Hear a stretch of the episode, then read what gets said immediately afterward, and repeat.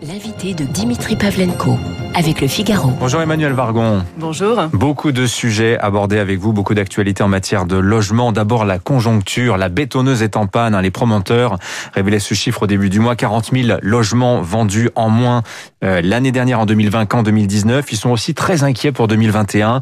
Ils parlent d'un blocage général des permis de construire dans les métropoles. Et ils ajoutent cette phrase, ni les élus, ni la population n'acceptent les nouveaux projets. Que faire Madame vous, la ministre du Logement, avez-vous des réponses à leur apporter? Je partage très largement ce diagnostic sur le fait que finalement plus personne n'aime les grues et que avant une grue c'était un symbole d'un nouveau projet, avenir, construction, vitalité et que maintenant on a un risque de repli dans lequel chacun se dit un nouveau chantier à côté de chez moi, c'est des ennuis, est-ce qu'on a besoin d'avoir des voisins supplémentaires, est-ce qu'on a besoin de construire toujours plus? La réponse est on a toujours besoin de construire des logements en France, notamment dans les zones dites tendues, c'est-à-dire les endroits où il y a un écart important entre la demande, le besoin et l'offre. Et donc, il faut relancer la construction de logements sociaux et de logements tout court. Alors, 2020, ça n'a pas été une bonne année. Après, ça s'explique très bien. On a arrêté l'instruction des permis de construire pendant les deux premiers mois du hmm. confinement. Les municipalités ont été très perturbées par l'organisation. D'abord, voilà, les services administratifs qui instruisaient les permis de construire se sont arrêtés, comme tout, tout le pays s'est hmm. arrêté dans, dans, le confinement de, du printemps dernier.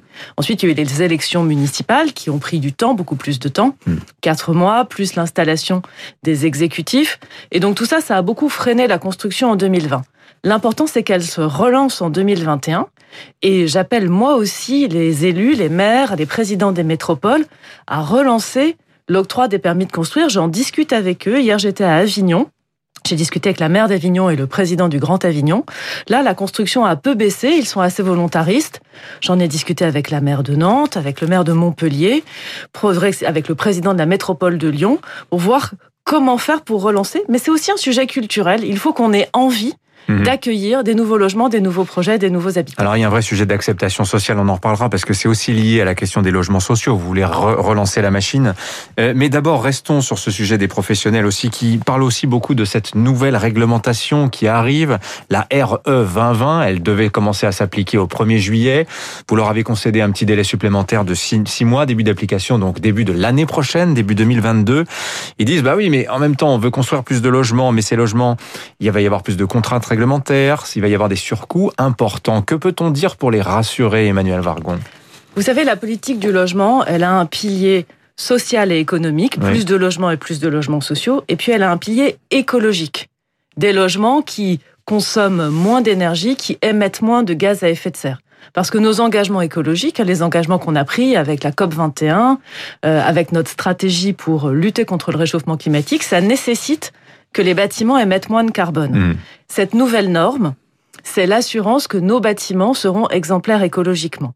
Et c'est aussi une condition d'acceptabilité parce qu'en fait, tout est lié. C'est plus facile d'accueillir un nouveau bâtiment, un nouvel immeuble, quand on sait qu'il sera en construction bois, quand on sait que euh, le process de construction sera, sera plus respectueux de l'environnement. Alors, il y a eu beaucoup de négociations sur cette norme. Finalement, elle rentre en vigueur au 1er janvier de l'année prochaine, mais surtout par palier. Contrairement aux précédentes, on en sort une tous les 10 ans environ. Hein. Contrairement aux précédentes, tout ne s'applique pas au 1er janvier prochain. Un petit morceau s'applique au 1er janvier prochain, et puis le palier d'après, c'est 2025, puis 2028. Donc pour moi, on a trouvé le bon point d'équilibre entre une exigence écologique mhm. et une entrée en vigueur progressive. Voilà, les discussions sont permanentes. Vous parlez d'impact carbone du logement. Euh, justement, la rénovation énergétique, c'est censé soutenir le secteur. Hein. C'est 50% à peu près de l'activité euh, du bâtiment. Vous avez lancé Ma Prime Rénov l'an dernier. Je rappelle, hein, c'est une aide globale à la rénovation qui est calculée en fonction des revenus du ménage et puis du gain écologique des travaux. Où est-ce qu'on en est aujourd'hui? Est-ce que ça démarre? Les Français se sont-ils appropriés Ma Prime Rénov? Alors ça part comme des petits pains. Ça marche extrêmement bien. Et je pense qu'on est aussi à un moment où tous les Français qui le peuvent ont envie d'améliorer leur logement. Moment où on est plus chez nous, plus euh, avec beaucoup de restrictions de circulation, le fait que le logement soit bien, qu'on s'y sente bien, qu'il soit bien isolé, qu'il soit bien chauffé est encore plus important. Et en termes de chiffres Alors, ma prime rénov, on l'a lancée l'année dernière pour la moitié des Français, la moitié des Français avec les revenus les, les plus bas. Et on a eu 200 000 dossiers déposés, donc en un an. Là, en trois mois, euh, on est déjà à 130 000 dossiers. Donc ça veut dire qu'on va beaucoup plus vite. C'est maintenant ouvert à tous les Français. On l'a ouvert aux copropriétés et on l'ouvre aux propriétaires bailleurs, donc ceux qui mettent en location, à partir de cet été. Notre hypothèse, c'était 400 000 à 500 000 cette année.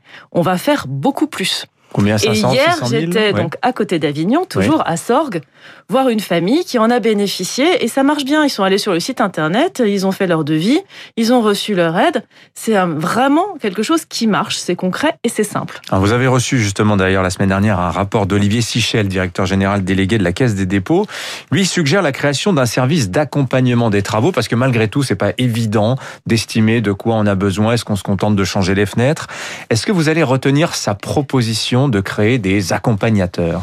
Oui, c'est une proposition nouvelle et on va faire ça dans la loi climat et résilience là, qui arrive à l'Assemblée nationale la semaine prochaine.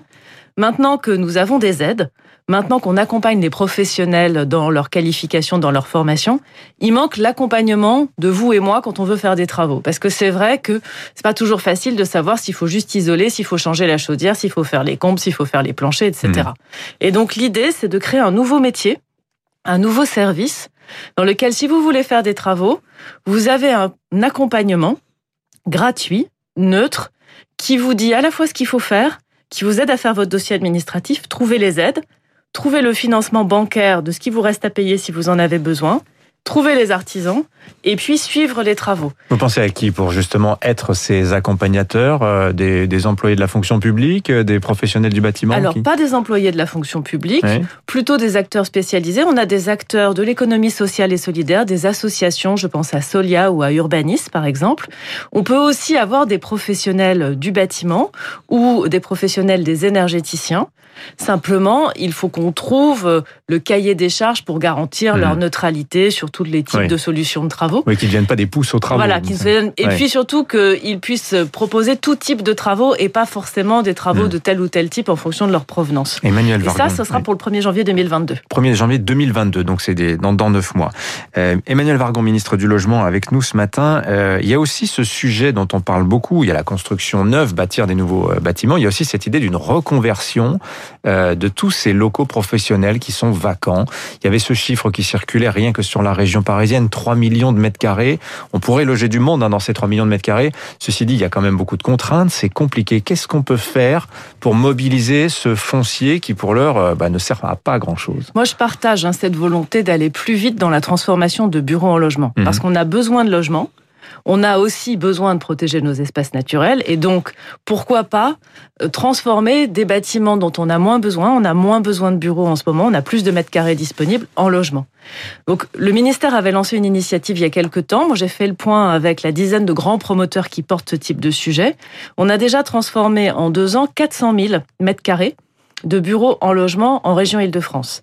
Après, ça reste très compliqué bah administrativement. Et donc, c'est pareil. La loi climat, euh, qui arrive toujours la semaine prochaine en séance, portera des mesures de simplification pour que les dossiers puissent aller plus vite, pour que ce soit plus simple. Et que du coup, quand il y a une volonté, et on commence à la trouver, hein, des propriétaires d'immeubles de bureaux qui disent, moi, je serais prêt à faire la transformation, des élus. Donc, quand il y a la volonté, ça, ça soit plus simple de passer à l'acte. Alors, vous avez aussi signé la semaine dernière un protocole d'engagement avec le mouvement HLM, notamment, mais pas seulement, Action Logement, la Banque des Territoires, euh, pour construire dans les deux prochaines années 250 000 logements sociaux. On sait que l'an dernier, du fait de la pandémie, il y en a eu beaucoup moins qui sont sortis de terre. Euh, la question, c'est où va-t-on les construire, Emmanuel Vargon? Et on reboucle avec notre discussion du début, à savoir l'acceptation sociale, parce que d'un côté, vous avez des communes qui soit sont déjà saturées de logements sociaux, certaines sont à 40, 50 on peut dire qu'ils sont vraiment dans les critères de la loi SRU, voire au-delà. D'autres communes qui, elles, sont en revanche euh, carencées et qui préféreront toujours payer les amendes qui sont prévues par la loi SRU.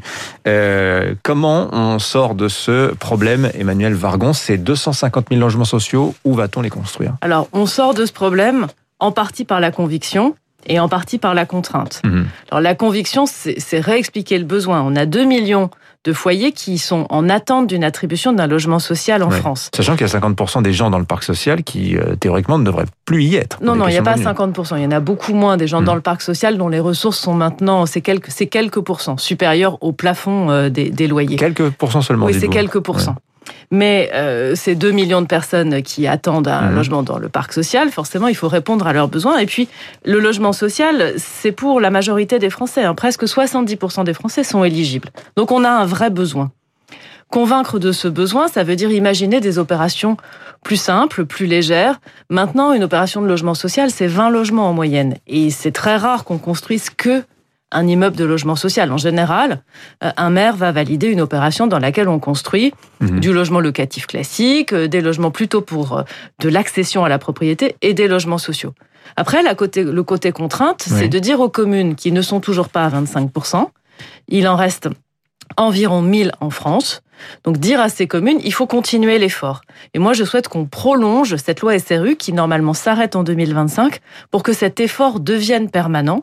Ça arrivera dans un autre projet de loi du gouvernement qui est la loi dite 4D sur la décentralisation et la différenciation. Qui est prévu pour le début de l'été. Hein, voilà, qui est prévu pour le début de l'été. Je pense que c'est important de donner de la visibilité. En faisant ça, on peut aussi trouver la bonne trajectoire pour chaque commune, mieux la contractualiser euh, pour montrer que c'est possible. Euh, qu'on soit bien clair, euh, vous envisagez j'ai quand même un tour de vis assez sévère, puisqu'il est question non seulement d'augmenter euh, les amendes, qu'elles soient appliquées de manière beaucoup plus systématique, et puis vous n'excluez pas que les préfets puissent reprendre la main si vraiment un maire euh, montre de la mauvaise volonté. Alors c'est déjà le cas aujourd'hui. Sur les 1000 communes qui ne respectent pas, 500 n'ont pas tenu leurs objectifs.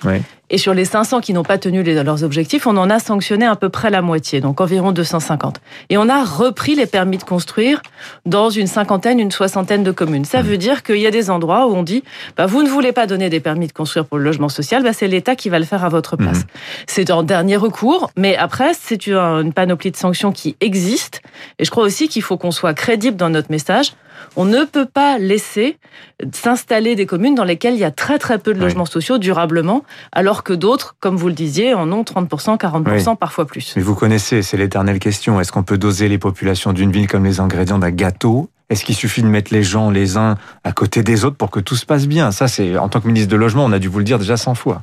Mais en fait, il y a plein d'endroits où ça marche. Il y a plein d'endroits où vous avez 25 ou 30 de logement social. Par ailleurs, il ne faut pas stigmatiser les locataires du logement social. Les locataires du logement social sont aussi les classes moyennes.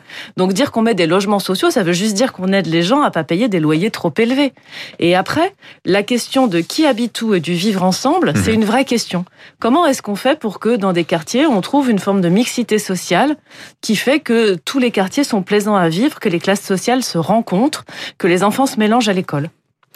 Alors, d'autres sujets, hein, puisqu'on a, il nous reste plus beaucoup de temps, il y a ce sujet des impayés de loyer, parce qu'il se trouve qu'entre la crise sanitaire, la prolongation de la trêve hivernale, qui est jusqu'au 31 mai, ça interdit donc euh, de fait les expulsions, il y a un risque d'impayés de plus en plus euh, important pour notamment les, les bailleurs. Qu'est-ce que l'on fait? L'État prévoit-il justement de se saisir de cette situation? Y a-t-il, avez-vous des remontées en tant que ministre du Logement, de problèmes autour de ce sujet des impayés? Absolument. Moi, je me suis saisie de cette situation dès que je suis arrivée, parce que je voulais mieux comprendre cette inquiétude, mieux la caractériser pour pouvoir agir. Mhm. J'ai monté un observatoire des impayés de loyer qui se réunit tous les mois. La prochaine séance est la semaine prochaine, qui pour l'instant ne montre pas d'explosion des impayés de loyer. Ni les bailleurs sociaux, ni les propriétaires privés, mhm. ni même les services des départements ne nous disent que les chiffres explosent. Mais il y a une inquiétude. Et quelques affaires de squat dont on a beaucoup parlé. Ça, c'est autre chose. Mais juste pour finir sur les impayés, du coup, l'État a dit qu'on allait doubler les aides départementales à la prévention des impayés de loyer. Donc on met 30 millions d'euros sur la table qu'on va contractualiser avec les départements pour que les Français qui ont des difficultés à payer leur loyer, moi je m'adresse vraiment à eux, puissent aller voir les fonds de solidarité locaux et dire voilà, euh, j'ai du mal à payer mon loyer, il y a des aides qui permettent de faire le joint pendant quelques mmh. mois des et donc d'éviter des aides, des aides, des aides euh, vraiment au sens euh, subvention du terme. Mmh. Donc voilà, on observe et on met de l'argent. Voilà, par ailleurs, hier soir, le SAMU social organisé à Paris une opération de recensement des sans-abri dans les rues de Paris. Alors, le, sans-abrisme, on en est, on a créé ce, on a forgé ce terme du fait de la persistance du phénomène. C'est l'échec ultime de la politique du logement, Emmanuel Vargon.